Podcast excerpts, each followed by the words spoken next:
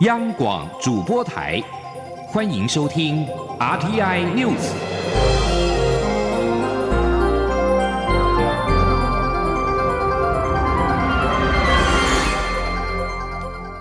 听众朋友您好，欢迎收听这节央广主播台提供给您的 RTI News，我是张顺祥。美国国务院十三号宣布，把管理美国国内孔子学院的孔子学院美国中心列为外国代表机构，但官员强调，美方并非要求孔子学院关闭，只是想让外界清楚该学院的本质。美国国务卿蓬佩奥十三号透过声明宣布。将孔子学院美国中心列为外国代表机构，以让外界了解该中心本质是什么。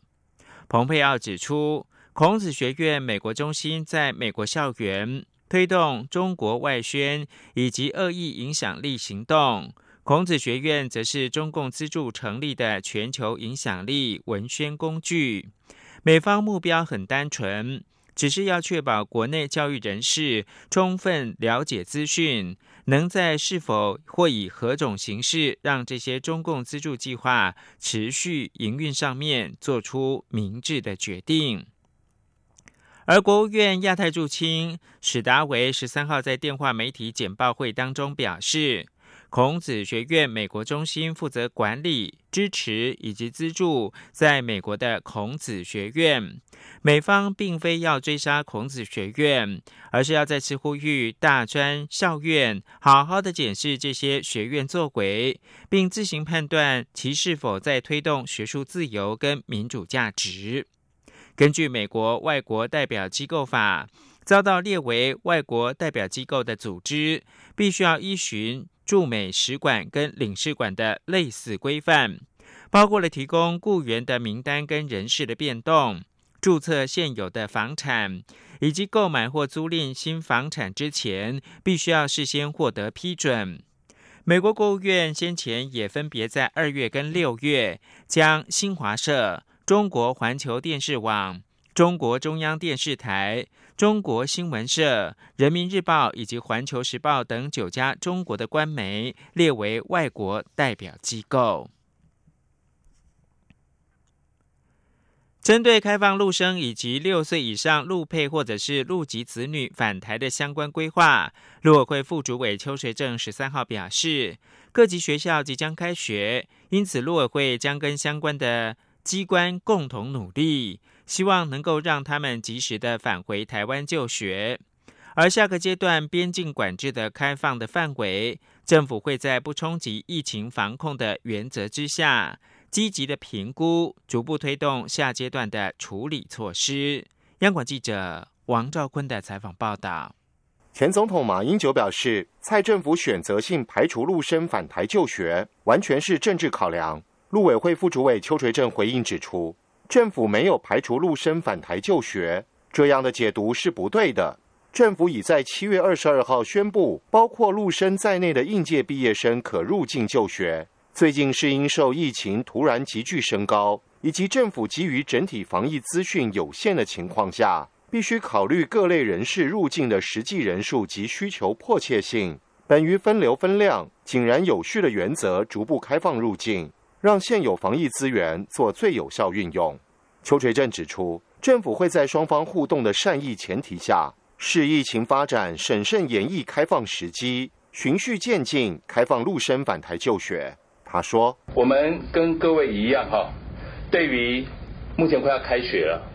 不管是啊高中以下的学校，或是大专院校，啊政府都在积极演绎相关的这些措施。”在疫情可控的、可防控的原则下，啊，我们希望所有的外籍生，包括陆生，都能够在开学前及时返校来上课。此外，针对修改港澳条例以提供港人更多援助议题，邱垂正指出，尊重各界修法建议，也会纳入评估。不过，现行法令已有相关规范，相关机关都会据此与人道原则积极妥善处理。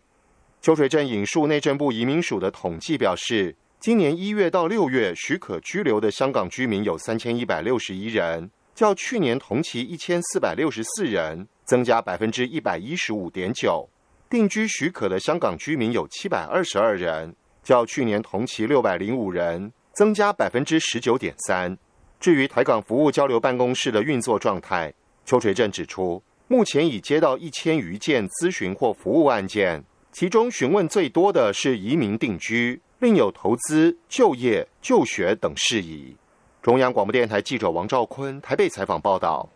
中华青年公共参与协会台湾学权阵线十三号召开记者会，呼吁政府不要因为政治考量禁止陆生返台。教育部则是重申，陆生返台的时程已经跟两岸事务的主管机关积极的会商当中。共军多军种近日在台湾海峡跟南北两端实战化演练。对此，国民党表示，始终反对中共在台海周边进行军事行动，威胁台湾的安全，破坏台海区域的稳定。使用武力只会加深裂痕，制造仇恨。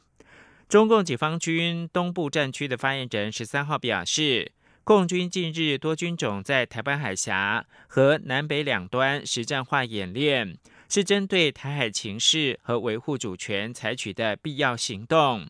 同时暗指美国向台独势力发出严重的错误信号。国民党十三号发布新闻稿表示，始终反对中共在台海周边进行军事行动，威胁台湾安全，破坏台海的区域稳定。海峡两岸以和为贵，交往对话才能够化解对立，使用武力只会加深裂痕，制造仇恨。国民党也表示，民进党政府跟之前的国民党执政时期，同样面对了习近平主政之下的中国大陆，但民进党政府却面临了日渐严重的台海冲突可能性。中共不放弃武力犯台，绝对是主因，但也和中共跟民进党的政治歧义影响了两岸关系。含莱克多巴胺的美猪美牛议题，向来被认为是台美洽签自由贸易协定 （FTA） 的关键。经济部长王美花十三号表示，要跟美国谈 FTA，美方关切的议题也一定会同步讨论。如果有重大的消息，政府会宣布。而在十三号走马上任的经济部国际贸易局的局长姜文若强调。一定会尊重相关部会从产业面、专业面做判断，而且国人的健康也不容忽略。这件事情会在行政院的跨部会平台讨论，并且跟各界沟通。而为了深化台美的经贸关系，外贸协会十三号正式启动台美企业联盟，要以国家队的力量服务双边企业。在贸易、投资、产业、人才、创新五大领域交流合作，期盼能够再创美台经贸合作的辉煌时期。贸协董事长黄志芳表示，相信联盟将可以营造良好的环境，对于促进台美双边贸易协定有正面效果。记者谢嘉欣的报道。台美关系堪称史上最佳之际，外贸协会十三号再推一把，正式启动台美企业联盟，募集会员数超过千家台美厂商，包括国营事业及联发科、宏基、友家等民间企业，还有美国在台协会、美国各州政府办事处协会、台北市美国商会及美台商会都在其中。要透过这些美国重要伙伴，以国家队的力量来促成双边企业在贸易、投资、产业。人才、新创等五大领域的交流合作。贸协董事长黄志芳表示，联盟已建制数位交流平台，汇聚台美相关的贸易、商机、政府采购、供应链重组、经商投资、人才人脉、新创等活动资讯与交流，激发更多合作契机。要在这个黄金时刻，为台美经贸合作再创辉煌时期。他并提到。疫情之下，美国正寻求信任伙伴，尤其是在防疫相关的工位领域，还有五 G 产业，都是美方的优先范畴。对于蔡总统强调第二任期要启动台美自由贸易协定谈判，黄志芳认为台美企业联盟的启动可发挥正面效果。他说：“透过这个联盟来进一步促成更多美台在这五大领域哈，就是经贸投资、产业合作、新创跟人才交流上面的合作，这个一定会有利于营造一个更有利于美台双边自由贸易协定的一个经贸环境。我相信这个绝对是正面的。与会的工具机工会理事长许文宪则建议政府要赶紧和美国、日本等两大经济体洽签自由贸易协定，一旦成功，将带动其他国家与台湾洽签的意愿。中央广播电台记者谢嘉欣采访报道。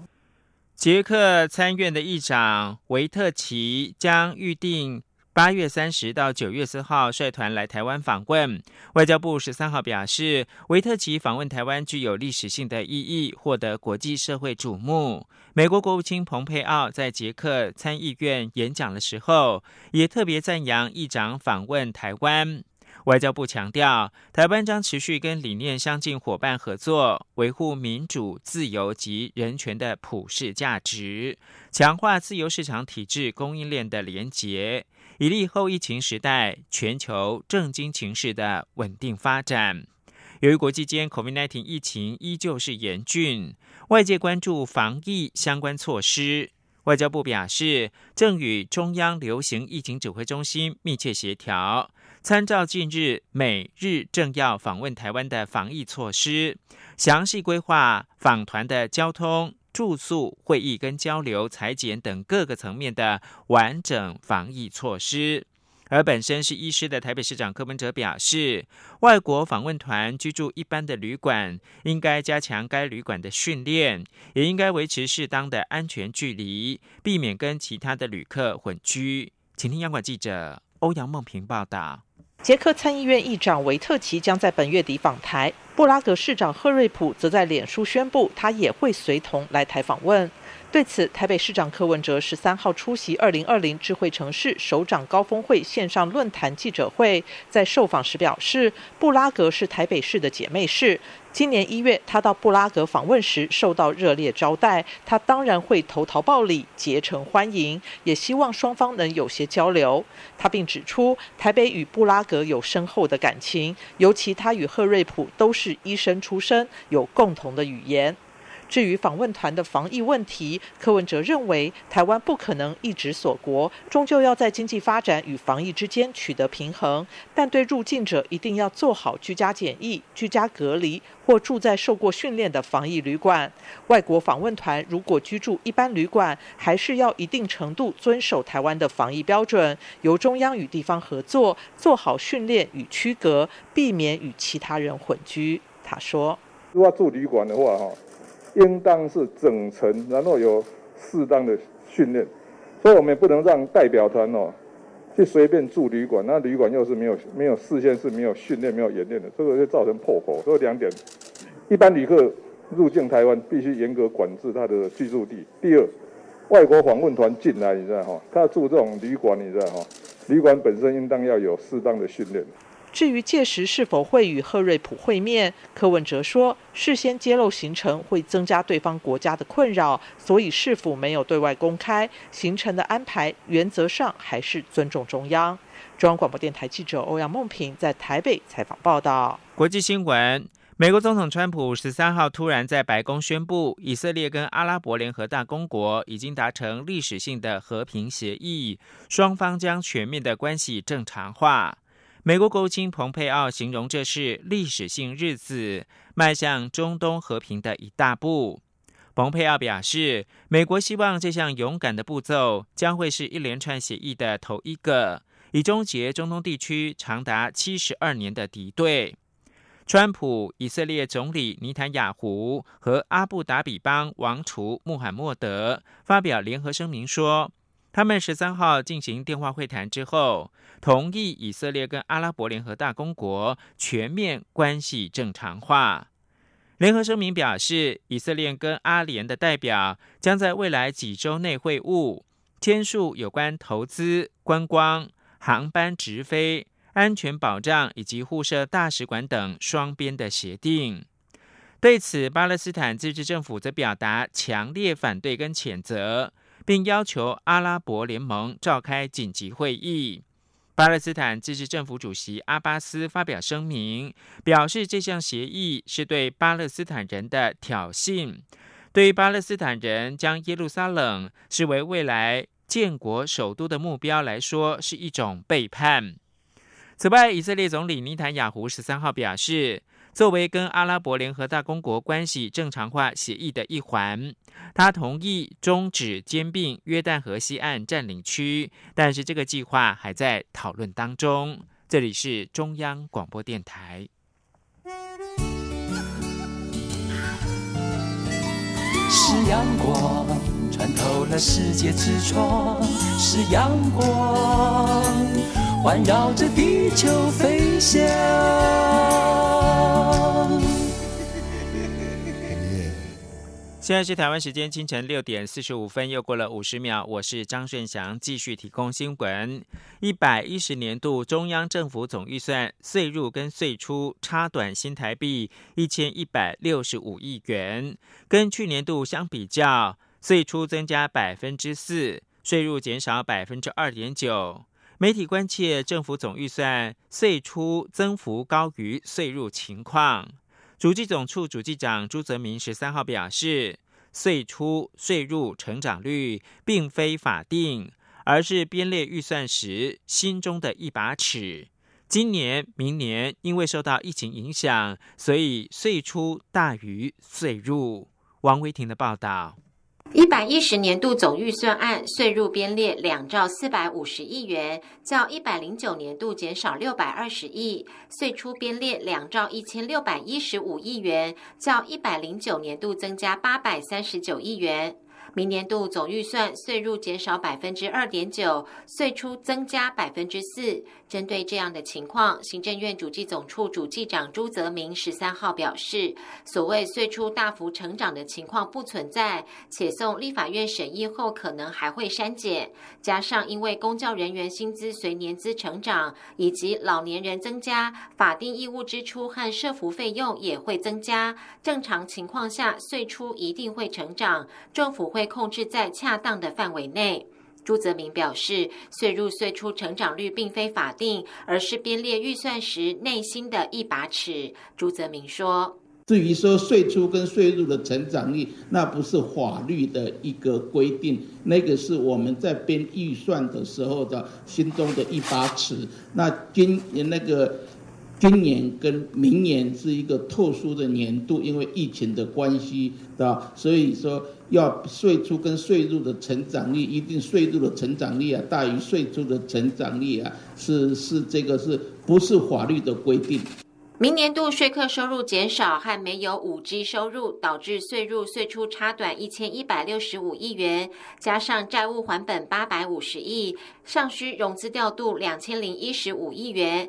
将以举借债务一千九百一十五亿及移用前年度税计剩余一百亿元之应。总预算债务举借数连同特别预算两千六百八十一亿，共计四千五百九十六亿元。排除武汉肺炎特别预算后，占整体税出总额百分之十四点七。预估一百一十年底累计债务未偿余额六兆一千三百三十七亿元，占前三年度名目 GDP 平均数百分之三十二点六，较一百零九年度增加一点三个百分点。对此，朱泽明表示，债务未偿。偿余额占 GDP 比重，在二零一六年之前最高达到百分之三十六。蔡英文总统二零一六年上任后，比率降至百分之三十三，此后逐年降低。与二零一六年之前比较，债务未偿余额占比仍低。中央广播电台记者王威婷采访报道。行政院会十三号通过一百一十年度中央政府总预算，但其中没有看到编列军工教调薪的相关预算。行政院发言人丁一鸣回应：军工教是不是要调薪，行政院还没有决定。而主机长朱泽明表示，因为政策还没有决定，所以还没有编列相关的预算。若未来政策有变，将依照程序编列适当的预算。同样是跟预算有关的是，民进党团原本要召开第二次临时会处理纾困三点零的预算，但是在国民党团扬言反对之下，民进党团总召柯建明十三号预告九月再见。言下之意将不会召开临时会。对此，国民党团表示尊重，但民众党团则是批评纾困三点零的审查不该如此情绪性的决策，要求既然不开临时会，行政院应该把预算撤回重编，以符合疫情的发展。另外，时代力量也表示遗憾，呼吁各个部会不能够因此松懈，仍应该准备预算的资料以利审查。记者刘玉秋报道。民进党团原定高雄市长补选后召开第二次临时会，处理行政院追加的两千一百亿元纾困三点零预算。不过，在国民党团强烈质疑纾困三点零预算书内容过于简陋，明显藐视国会，反对再开临时会处理下，民进党团总召柯建明十三号透过脸书表示，纾困三点零预算若无法排除一个月协商期，即便召开临时会预算审查，也将拖到九月后第二会期。因此，柯建明认为，高雄选后应该让朝野冷静片刻，临时会战场的召开与否极有思辨的空间，并预告立法院的同仁们，我们九月再见吧，期待一个新国会文化。言下之意，即不会召开二次临时会，纾困三点零预算也确定九月开议后再审议。对于二次临时会喊卡，国民党团总召林维洲表示，柯建明有致电给他，他直接表明临时会无再开的必要，因为追加的预算有过半用来偿还已垫付的振兴纾困款项，并无急迫性也无特殊性，九月开议后再处理即可。临时会开了也是白开，尊重民进党团的最后决定。正常会起来处理。其实差不多意思，时程上并没有缩短嘛。后来他也接受了，那我们表示尊重。不过，民众党团总召赖香林则质疑，纾困三点零预算审议与否，不该被蓝绿两大党如此情绪性草率决策。但疫情再起，纾困振兴确实迫在眉睫。此时若不召开临时会，民众党希望行政院能将预算退回重编，以更符合下半年的情势。执政党的这种党团的态度，我是觉得轻忽，也不是太尊重这个其他的政党，就不应该在每一个事件上面又用一些情绪性的方式做决策。时代力量党团总召邱显志则说，临时会的召开与议案审议需要朝野各党团的支持，实力主张多开会是好的，但对于因各党团未达成共识而未能成会，实力理解，但遗憾。不过，邱显志也说，除了纾困三点零外，面对香港日益严峻的局势，也该有所作为，应该重新审视《港澳条例》第十八条的相关法规，完善港人政治庇护的行政程序。没开会不代表不能处理事情，预算资料的准备与相关法案的排程，仍希望各部会不要因此松懈。中广电台记者刘秋采访报道。不规划召开立法院的第二次临时会，行政院的纾困三点零预算将留待九月再处理。对此，行政院发言人丁仪明十三号表示，期待赶快审议纾困三点零的预算。丁一明说，全球经济深受 COVID-19 疫情冲击，台湾因为防疫有成，政府的纾困跟振兴的方案发挥了作用，因此经济发展能够维持动能，民间的消费也能够活络起来，减班休息的劳工人数也大幅减少。丁一鸣表示，由于全球仍然是有第二波疫情，台湾许多以外销为市场的产业，以国际客源为主的观光业等等，仍然是持续受到影响。相关的业者需要政府持续的纾困，期待立法院尽快审议纾困三点零的预算。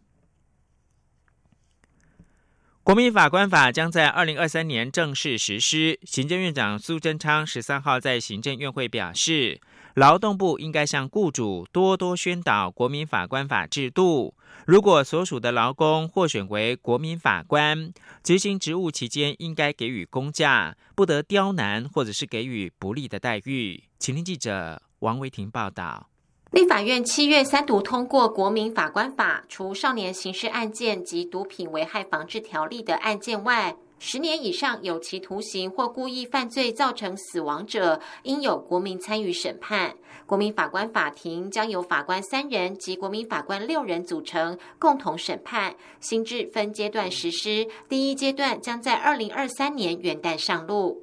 法务部十三号在行政院会报告应应国民法官法通过的准备情形，行政院长苏贞昌才是台湾将要迈向人民与法官共审共判的新时代，这是司法改革非常重要的一步，拉近人民跟司法的距离，增加对司法的信赖度。他说：“距离国民法官法新制实施还有约两年半的时间，对人民而言是全新的体验，对行政部门来说也是一大考验。”苏贞昌也要求劳动部多宣传国民法官法制度，如所属劳工获选为国民法官执行职务期间，应给予公假，不得刁难。行政院发言人丁仪明转述说：“请劳动部主动向企业雇主多做宣导。”呃，如果所属的劳工呢获选为国民的法官执行职务期间哦，应该给公假，不得刁难或者给予不利的对待。苏贞昌也要求教育部应将国民法官心智落实于各级学校教育中，让孩子、学生甚至是全体国人对司法改革能有足够认识，进而产生认同，提升全民法律素养。中央广播电台记者王威婷采访报道。国际新闻：港区国安法上路之后，香港的美国商会调查显示，尽管多数在港的美商仍然是计划留在香港，但也有将近四成的美商正考虑要撤离。另外，有百分之七十五的美商对香港的整体商业前景感到悲观。南华早报报道，一百五十四家受到调查的美商当中，大概百分之三十九表示。港区国安法更多细节揭露之后，他们已经有将资本、资产或者是业务撤出香港的计划，较七月调查的百分之三十五点五还要高。其余六十一的百分比，美商表示没有撤离香港的计划。在个人层面来看的话，百分之五十三的受访者说他们正在考虑离开香港，而有百分之四十六的人说没有打算离开香港。调查是在八月七号到十一号举行，大概有百分之十三的香港美国商会会员受访，超过半数受访企业总部都在美国。而香港的美国商会承认，因为引发争议的港区国安法，美商考虑离开香港的趋势变得更加的明显。美国司法部十三号表示，耶鲁大学在大学生录取过程当中违反了美国民权法，非法的歧视亚裔、美籍跟白人的申请人。司法部声明表示，亚裔美国人团体针对耶鲁大学的行为提出抗议之后，司法部经过为期两年的调查，得出了这项发现。司法部还表示，如果耶鲁未采取补救措施，准备对耶鲁提起诉讼，而耶鲁大学的一位发言人说，该校断然否认这些指控，但已经充分配合调查。司法部在一份新闻稿当中表示，尽管美国最高法院允许在有限的情况之下，在大学录取当中考虑种族因素，但耶鲁大学对种族因素的考量却是毫无限制。司法部还表示，这所常春藤名校在录取过程的多个步骤当中，运用种族，导致种族对申请人录取可能性的影响增加。俄罗斯日前核准全球首支俗称武汉肺炎的二零一九冠状病毒疾病 （COVID-19） 疫苗——史普尼克 V，但国际质疑其可靠性。世界卫生组织十三号对此表示。目前没有足够资讯做出判断，期盼能够获得更多的讯息。俄国总统普廷十一号宣布核准全球首支 COVID-19 疫苗——史普尼克 V，引起国际关注。其中，德国卫生部长史巴恩表示，这支疫苗试验不足，这正是问题所在。俄国人透露的不多。以上新闻由张顺祥编辑播报。